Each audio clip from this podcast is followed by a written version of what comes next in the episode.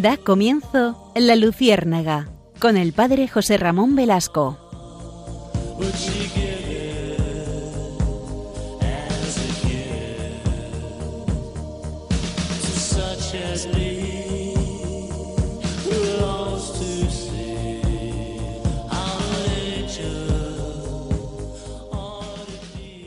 Corría el año de 1873.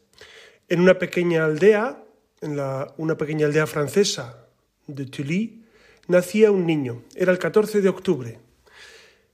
Un niño que sirvió como monaguillo en la iglesia de Ocal y a los 10 años partió rumbo a París, donde su familia buscaba una oportunidad para tener una mejor calidad de vida en medio de la crisis económica. Estamos a final del siglo XIX. Este niño se llamaba Jules Rimet. Era un niño que em, vivió intensamente después de esa crisis una realidad y era que él, conscientemente católico, quería defender su fe y procurar que el mundo viviera la fe católica. No sé si a ustedes les suena el nombre de Jules Rimet.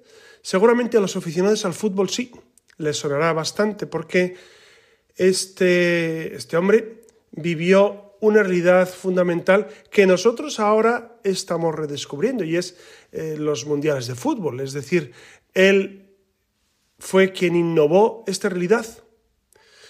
En 1904 fundó la Federación Internacional de Fútbol Asociación, que actualmente es la FIFA, y quiso organizar un torneo internacional pero el inicio de la Primera Guerra Mundial retrasó sus planes.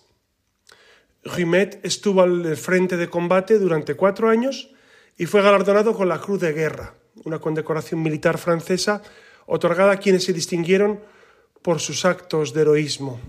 Y tras el final de la guerra, Jules Rimet se convirtió en presidente de la FIFA y en 1921 comenzó su mandato que duró 33 años.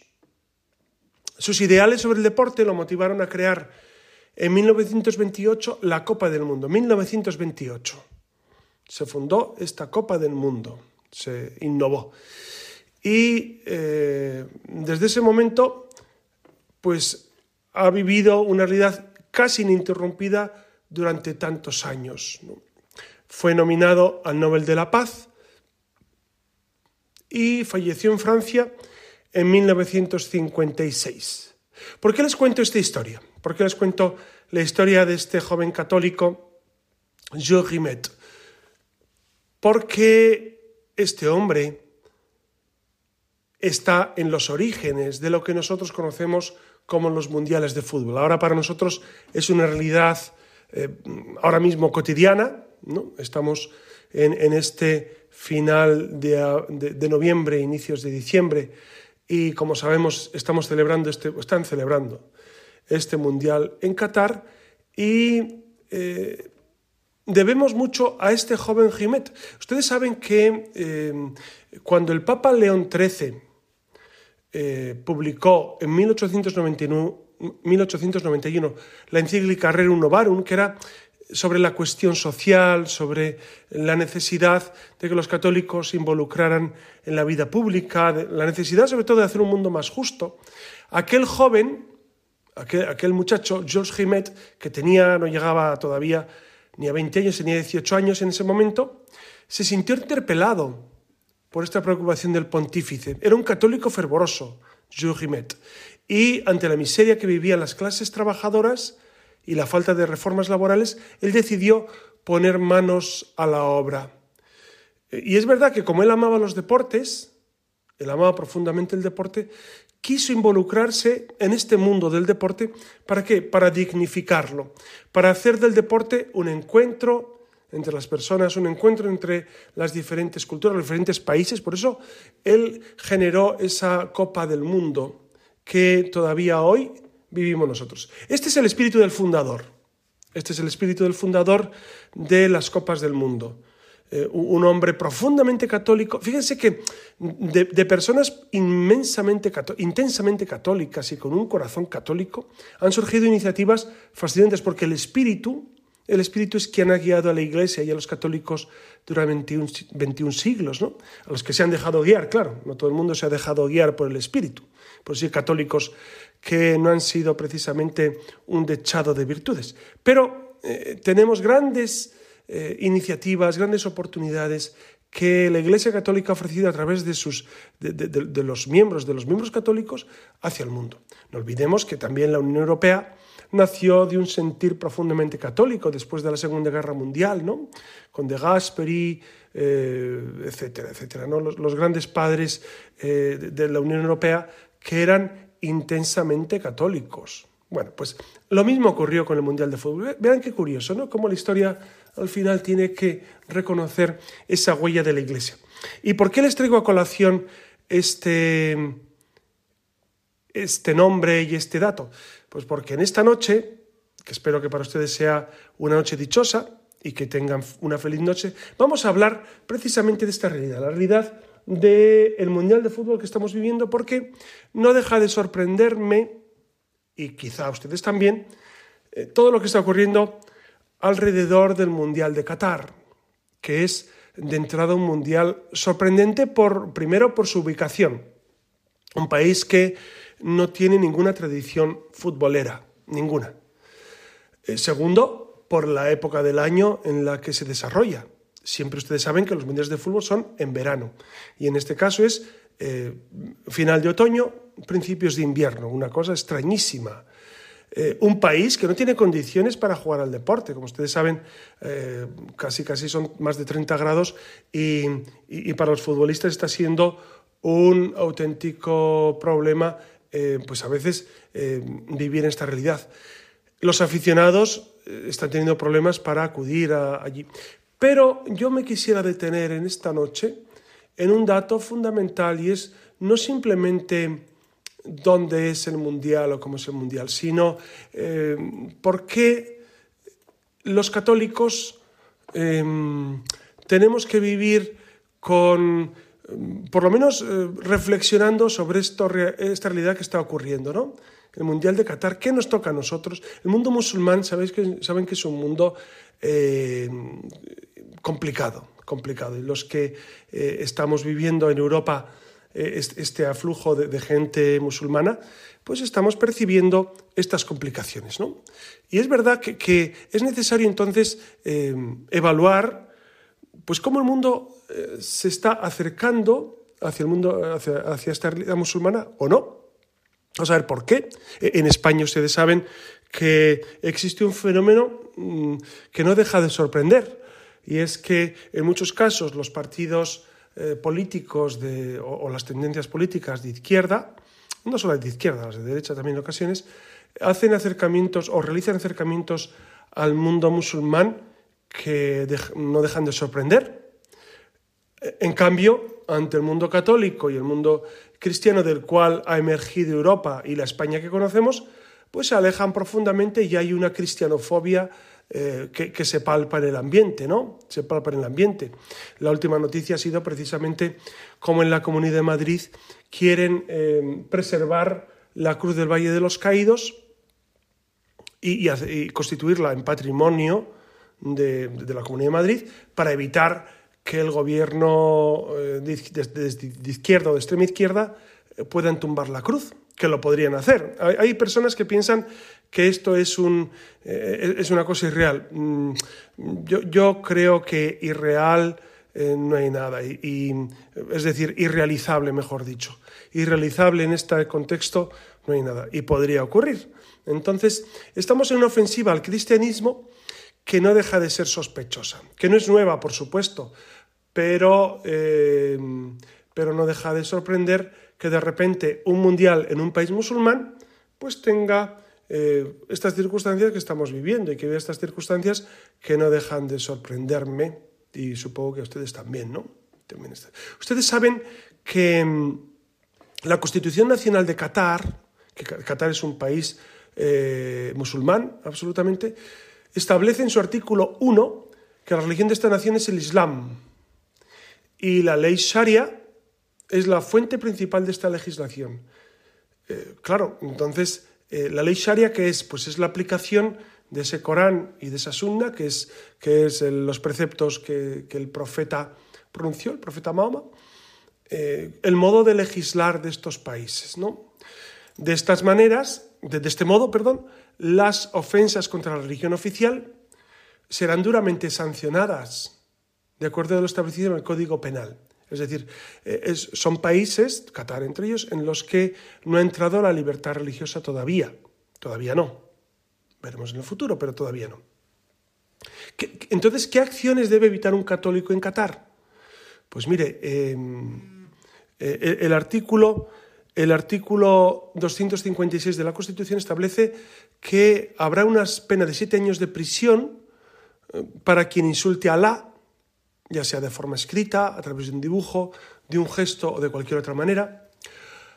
Aquel que ofenda al Corán, a la persona que ofenda a la religión islámica o algunos de sus ritos o dictados, aquel que maldiga cualquiera de las religiones divinas según la regulación de la ley islámica,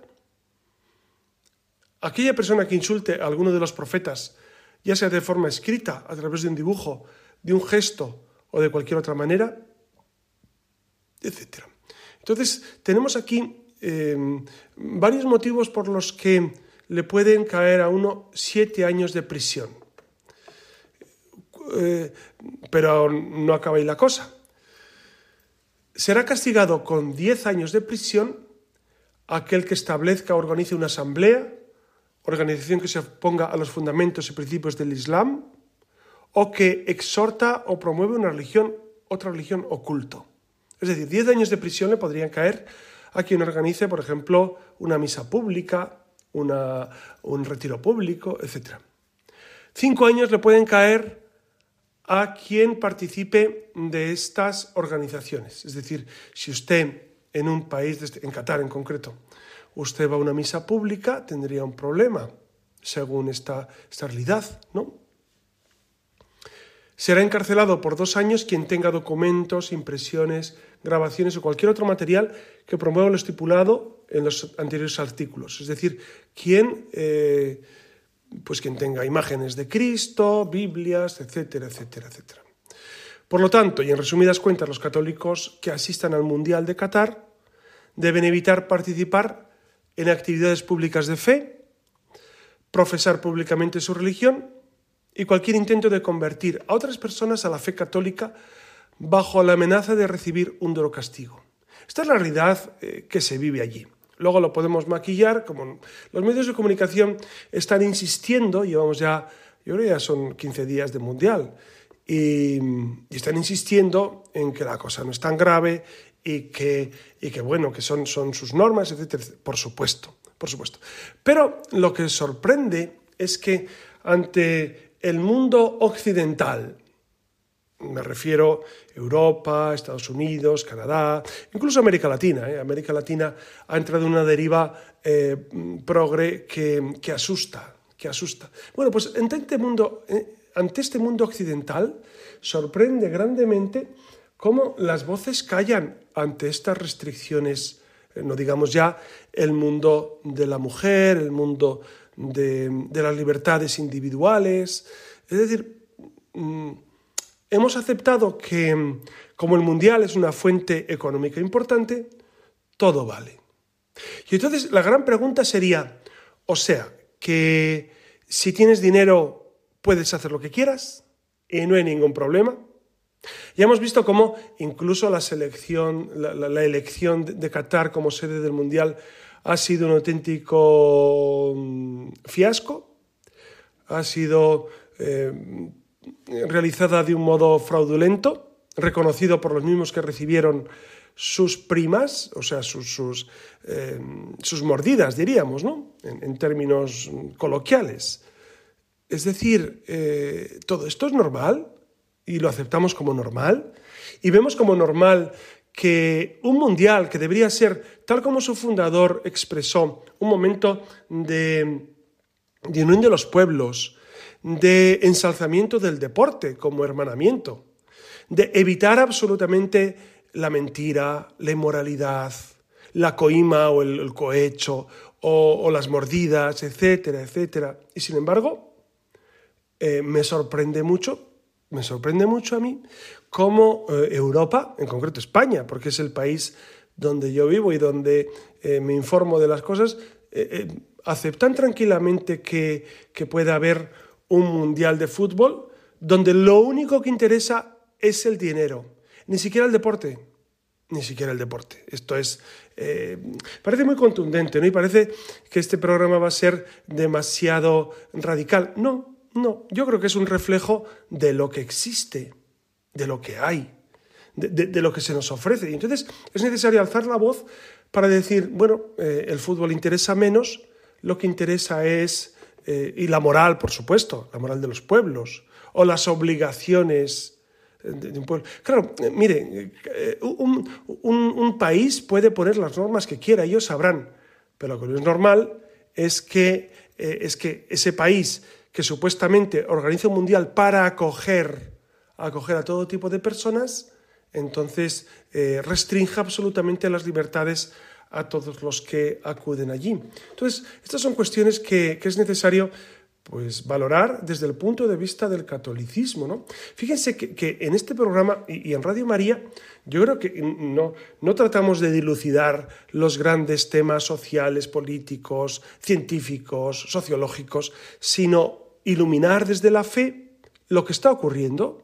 Y entonces eh, lo que está ocurriendo es, eh, es tremendo. Lo que está ocurriendo con el Mundial de Qatar es tremendo, es tremendo, porque se está blanqueando de una manera flagrante eh, toda una realidad que, solo le interesa a quien ha promovido esto. No digamos ya eh, pues la realidad laboral que ha vivido eh, la, pues, la creación de estos, de estos estadios, que son, seguramente son fascinantes y son el último grito en modernidad, etc. Pero claro, ¿a costa de qué? ¿La vida humana vale para algo?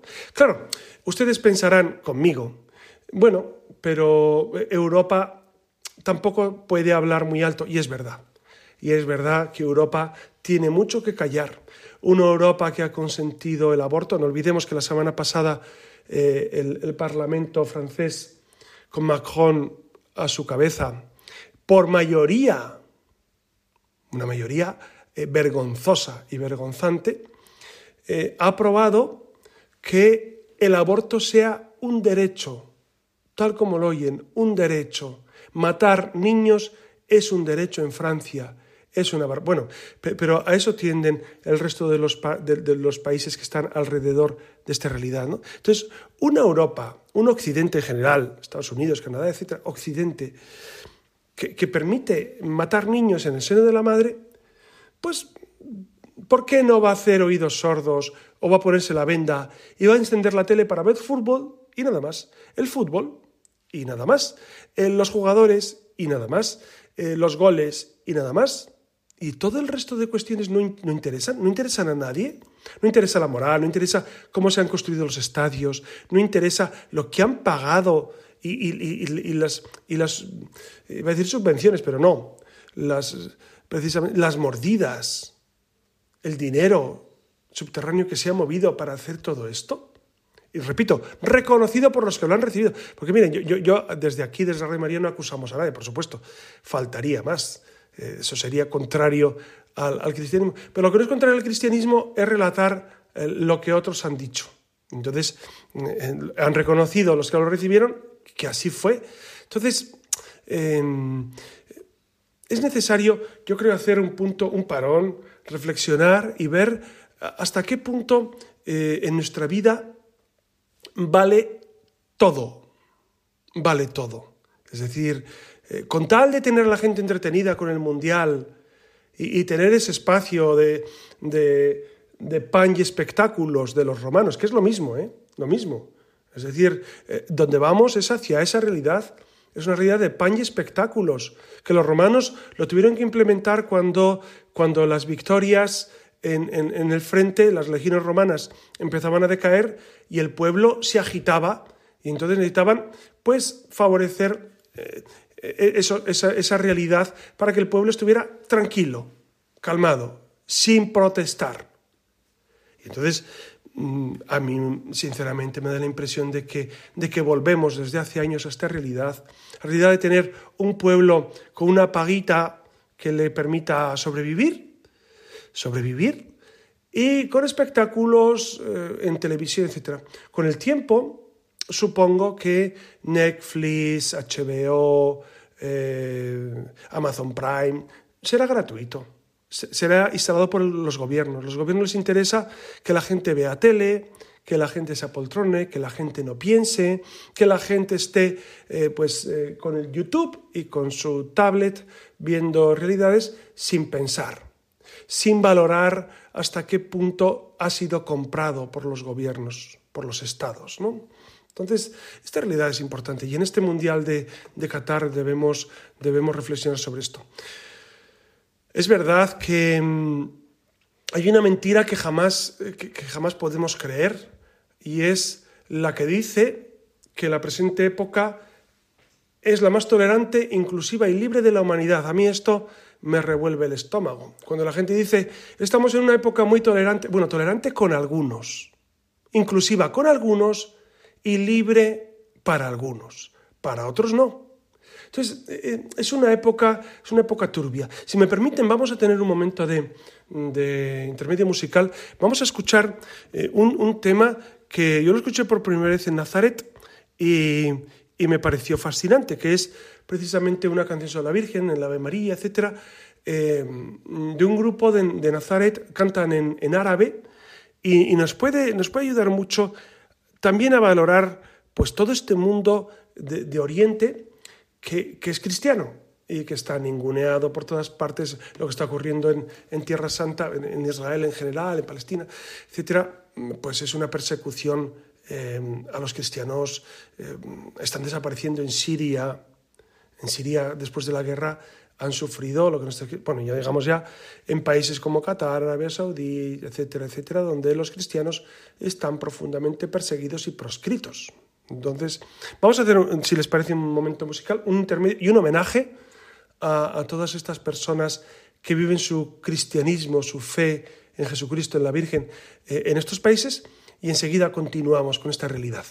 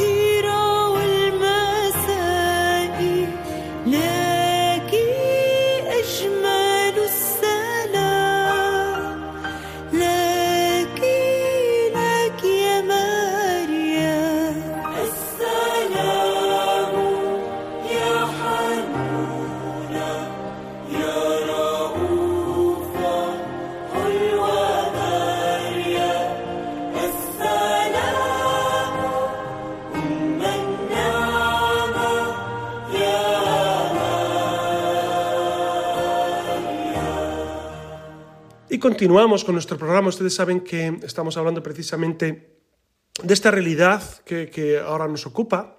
Eh, en la Luciérnaga, eh, ustedes habrán dado cuenta que desde hace unos meses estamos procurando eh, hacer programas y, relatar cuestiones de actualidad, porque entiendo que es necesario iluminar sobre lo que está ocurriendo. ¿no? Agradezco mucho a todos los que me envían mensajes a, a luciérnaga.radiomaría.es, tanto los que están de acuerdo como los que no, porque de todo se aprende muchísimo.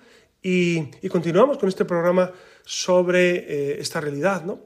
Les decía antes que, que la presente época, curiosamente, eh, pretende ser la más tolerante, la más inclusiva y la más libre de la humanidad. Y es mentira.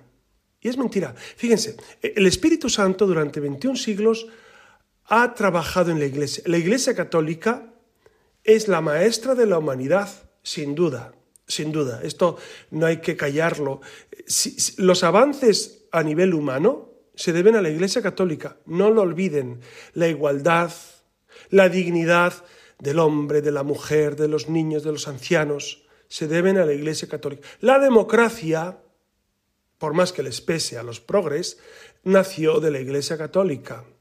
La Revolución Francesa, que era profundamente masona, profundamente masona, también tenía ese sustrato de, eh, cristianismo. El cristianismo ha construido Occidente, ha construido Europa. Y entonces, de repente ahora cuando dicen que ahora estamos en una etapa libre, claro, libre para los que piensan como piensa la ONU, como piensa eh, el nuevo orden mundial, cómo piensa los objetivos del desarrollo sostenible, los 17 objetivos de la Agenda 2030, que es absolutamente contrario a la fe, que por cierto nos hemos enterado de que en la JMJ de Portugal eh, se ha incluido una alusión a ella. Yo creo que eh, entrar por esa senda no solamente es peligroso, puede ser hasta contrario, contrario al sentido de la fe. Bueno, entonces es verdad que, ahora eh, a, la progresía del mundo, y, ya no es cuestión, fíjense, ya no estamos en cuestiones de izquierdas o de derechas, es, es la cuestión de, yo creo que, eh, es, esta batalla, una batalla más, si me permite, ¿no? Llevamos 21 siglos de batallas, de batallas del bien contra el mal, desde que Cristo murió en la cruz y el demonio pensaba que era su gran victoria, cuando Cristo muere en la cruz, eh, Satanás piensa que ha vencido y justamente ha provocado lo contrario. Ha provocado la gran victoria de Cristo sobre la muerte y sobre el mal y sobre el pecado. Pero, pero el demonio insiste. El demonio y, el mundo y la carne insisten en presentar la batalla. Y esta es una batalla más, esta del siglo XXI, de, nuestro tiempo, es una batalla más que hay que librar con las armas de la fe, como decía San Pablo, con las armas de la fe. Y ya está. Entonces, eh, nosotros estamos viviendo una pequeña tiranía o gran tiranía. Ya, no son dictaduras al tipo, ustedes recuerdan las dictaduras de, América Latina, que eran tremendas, bueno, la dictadura comunista, o, las que hay ahora en, Nicaragua, en, Cuba, en Venezuela, dictaduras horribles, tiranías horribles. No, ahora la auténtica tiranía y la dictadura es eh, la del progresismo, la del relativismo moral, la de que si te sales del guion eh, puedes ser tachado eh, por, por, los agentes de, de, la nueva Gestapo. La nueva Gestapo son por los medios de comunicación que te dicen esto no está bien y te tachan de Twitter, de, de, todos los medios de comunicación, de Facebook, te tachan y no te dejan publicar y no te dejan decir lo que realmente piensas. Y esto es tremendo, ¿eh? Esto es tremendo. Es una dictadura que estamos viviendo tremenda, ¿no?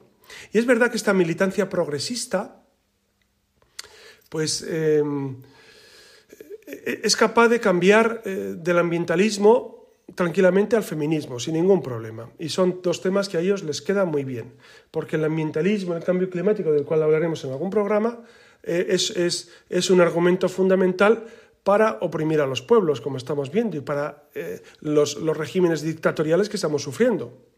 O el feminismo, un feminismo que se ha convertido en una cuestión radical, en una cuestión, lo estamos viviendo en España. El, feminismo ya no es solamente la igualdad entre hombre y mujer, que solo, que solo suscribiría cualquier persona sensata, ¿no? sino eh, se ha convertido en un odio al varón, en un odio a la institución familiar, en un odio a, la inocencia de los niños, como ya vimos en un programa, recuerdan cuando hablábamos de, esa pedofilia que, está, que, ha sido propuesta por, por, el gobierno español, que, es tremendo, es tremendo. Y, no me canso de, decirlo porque, porque es una realidad que, se, sale, se sale de nuestro ámbito. ¿Cómo es posible esto? Bueno, pues en pro de ese pseudofeminismo, que, que, no es, que, es, que es absolutamente contraria a la razón, pues eh, vivimos una realidad que, eh, ellos dicen que defienden los derechos humanos. Y entonces la ONU, bueno, eh, recuerdan que les he dicho que, en Francia se, se, pretende consagrar el aborto como un derecho, como un derecho humano. Claro, y entonces uno se queda perplejo. E, en España esta semana también ha surgido, pues de nuevo, de nuevo, esa, eh, ese proyecto de ley, que todavía no está aprobado por el Parlamento, de defensa de los animales. y entonces uno se pregunta, eh, ¿y por qué no defendemos a los hombres? Por supuesto, también a los animales. Saben que en el programa que hice sobre, sobre este tema, sobre las mascotas, los animales, etcétera, etcétera, pues eh, alguna persona me decía que, que, en realidad pues los animales hay que cuidarlos y que, por supuesto, por supuesto que hay que cuidarlos y no hay que maltratarlos en ningún caso. En ningún caso maltratar animales. Y otra cosa es eh, otorgarles derechos. No tienen derechos. Los animales no son sujetos de derechos. Por más que lo diga el, último juez y, la persona más inteligente. A mí cuando me dicen, es que una persona muy inteligente lo dijo. Mm, qué tremendo, qué tremendo. Las personas El demonio es más inteligente que estoy que yo. Muchísimo más que todos los hombres. Es ángel. Entonces, Google sabe más que usted que yo. Pero no, podemos decir que, una cosa es verdad porque lo diga una persona muy inteligente, sino si realmente tiene eh, validez en la verdad. Y, no existen derechos de los animales, por más que se empeñen, no pueden existir. No pueden existir. Nosotros tenemos deberes con los animales. Pues eh, toda esta verborrea no pasa de ser un pretexto para atacar a Occidente ¿no? y, y en el fondo para atacar los valores hay una lucha real, ¿eh? No, me pongo en plan maniqueo ni en plan conspiracionista, que, enseguida te dicen, no, eso es, eso conspiranoia. No, no, no, no, no, en absoluto. Es constatar lo que estamos viviendo, lo que estamos viviendo. Y es, es, una realidad que, no podemos eh, pasar por alto. ¿Haríamos mal en la iglesia? Y de, hecho nos acusarían en la iglesia, o acusarían en la iglesia de pasar por alto ante todas estas injusticias. Del mismo modo que les decía antes que el León XIII, en 1891 publica Rerum Novarum, saliendo al paso de, toda la realidad que había social, de injusticia, de, eh, habían vivido en el siglo XIX el, éxodo del campo a la ciudad, eh, Marx había publicado El Capital a, mediados del siglo XIX. Entonces e, era un momento muy convulso y la Iglesia tuvo que salir en defensa del más desvalido. En ese, en ese momento era el proletario. Hoy en día el más desvalido es el que usa su tablet o su iPhone o su móvil en general o su tele y escucha barbaridades sobre la vida, sobre la verdad, sobre Dios. Escucha barbaridades, hay que defender a esa gente y la iglesia está para defender a esas personas. ¿no? Entonces, eh, es, importante toda esta realidad. ¿no? ¿Por qué? Porque Jesucristo lo dijo, si nosotros callamos, hablarán las piedras. Nosotros no podemos callar. La iglesia no puede callar. Y no es cuestión de estar con la pancarta, como dicen algunos. Es que la iglesia no puede estar con la pancarta todo el día en la manifestación. Efectivamente, no todo el día, pero de vez en cuando. La iglesia, creo yo, creo yo, tiene esa doble misión de proponer un estilo de vida nuevo y denunciar lo que no funciona. Ustedes si tuvieran un hijo que está qué sé yo, jugando con un cuchillo. ¿Qué le dirían? Dice, le dan un bocinazo para que deje el cuchillo, para que deje de jugar con eso que es sumamente peligroso. ¿No se pondrían serios con él, con ese hijo? ¿Y le llamarían la atención? Pues la iglesia está llamada precisamente a ser una voz profética en este momento en el que parece que nadie quiere ver la realidad. Parece. Por eso, en este Mundial de Fútbol se nos muestra de manera contundente esa doble moral de los progres, de los progresistas. Claro, eh, hasta el nombre me cuesta pronunciarlo porque, porque ¿quién más progresista que la Iglesia que ha buscado siempre precisamente el desarrollo humano? Pero claro, eh, eh, es, el progresismo rancio que ahora vivimos con, estas personas, pues nos hace hablar de esos progres que, tienen esa doble moral, ¿no? Las autoridades del país organizador de Qatar, del Mundial, no han garantizado la seguridad de las parejas homosexuales, por ejemplo. Han prohibido el uso de las banderas LGTBIQ, etcétera, en las canchas. ¿Y, qué han dicho eh, en Europa los colectivos? Nada, nada, se han callado. Se han callado, ¿se dan cuenta? Que, que, debería haber habido grandes manifestaciones luchando por la libertad en Qatar en el Mundial. ¿Alguien ha salido a la calle de estos progres? Nadie, nadie. Entonces, eh, es, necesario, es necesario eh, buscar el no el consenso, sino la verdad, la verdad. ¿Ha habido marchas, pregunto, o protestas frente a mezquitas eh, en, en, Occidente pidiendo libertad para aquella gente, etcétera, etcétera? ¿Verdad que no? ¿Verdad que no lo ha habido?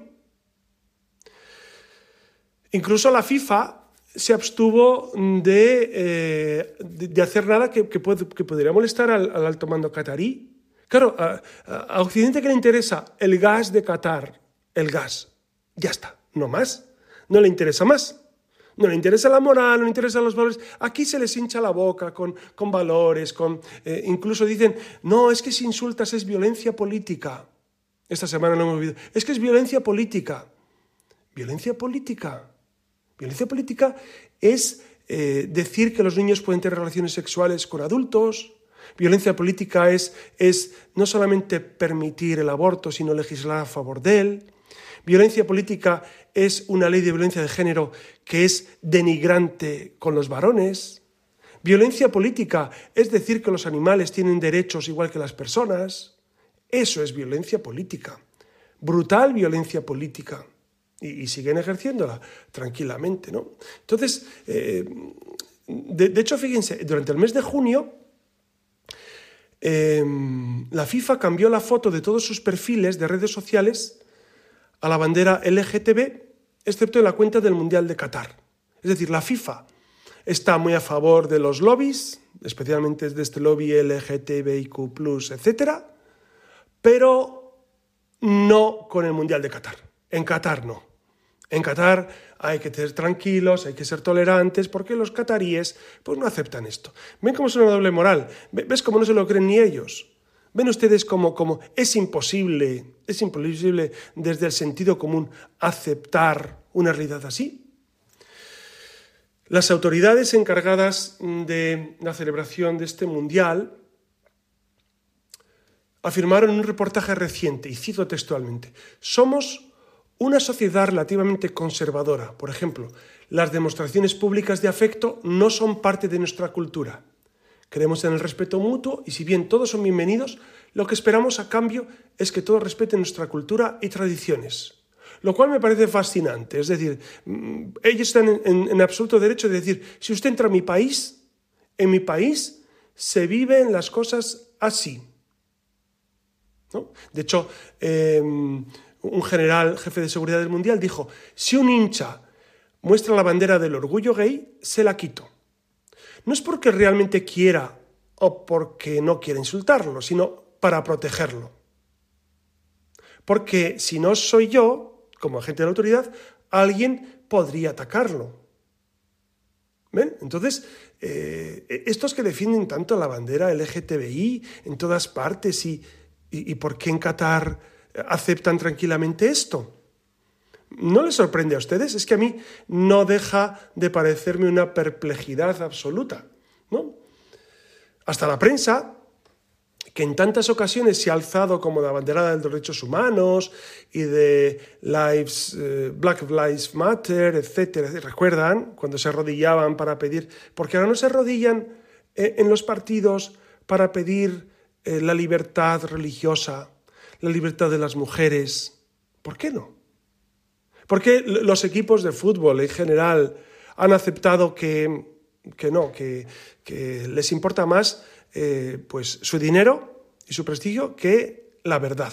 Ustedes saben que al inicio del Mundial algunas selecciones iban a llevar un brazalete con la bandera LGTBIQ, etcétera, etcétera, y todas las iniciales que ustedes quieran meter ahí. Y les dijeron, la FIFA, que si salían con una, un anagrama, una bandera LGTBI, les ponían tarjeta amarilla. ¿Ustedes creen que han salido con la banderita diciendo, bueno, pues prefiero la tarjeta amarilla y, la verdad? No, no, no, no, no, no, no, no. Nadie se ha atrevido. E, e, es pura hipocresía. No defienden, no defienden las. Les importa nada. Si realmente les importará, pues dirían, pues bueno, pues bandera amarilla todo el equipo, eh, perdón, tarjeta amarilla, y que salga eso por donde salga. Y seremos mártires de, una verdad. ¿Ustedes creen que han salido alguien? Nada. Eh, eh, esto es una realidad, ¿eh? Una realidad que, nos tiene que preocupar, que nos tiene que preocupar, ¿no?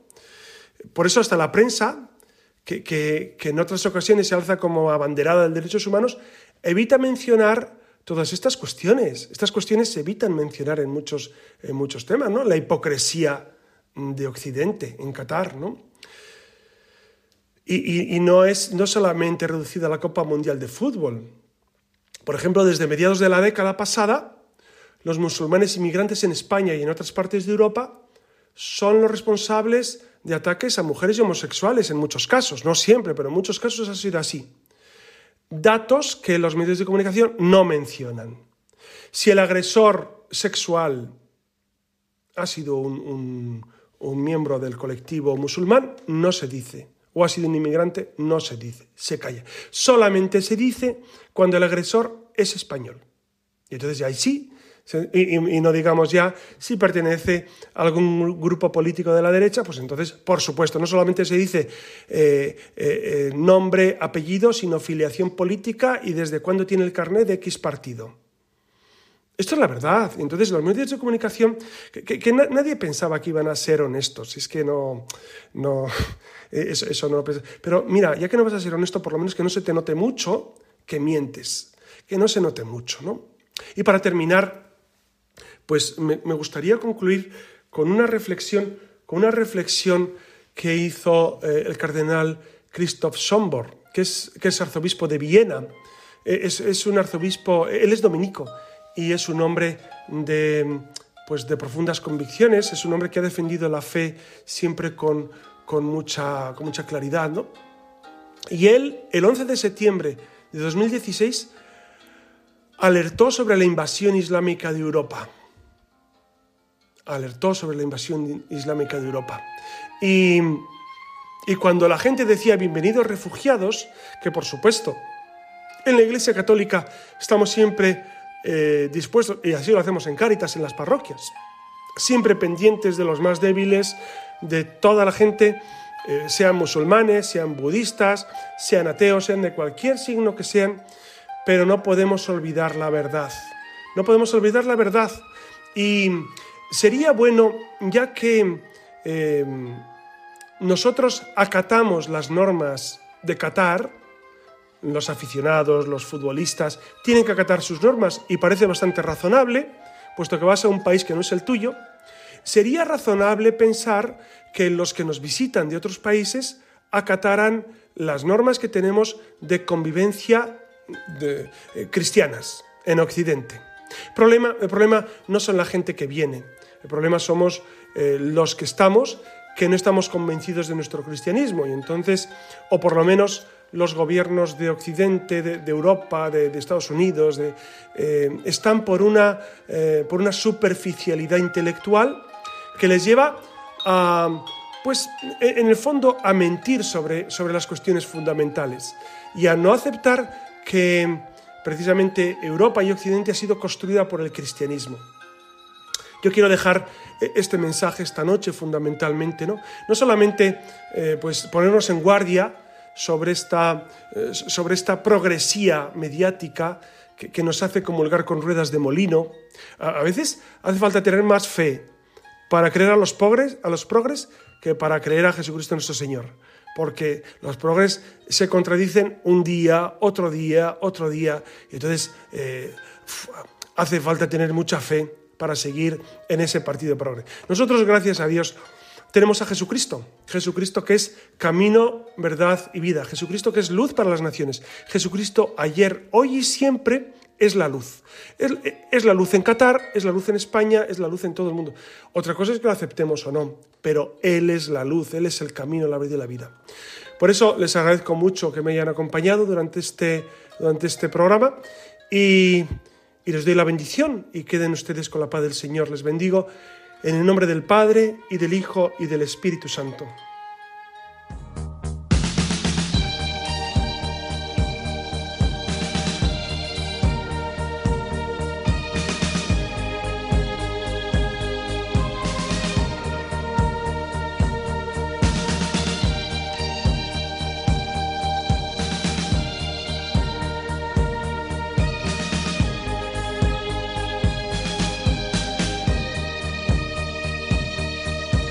Han escuchado en Radio María La Luciérnaga con el padre José Ramón Velasco.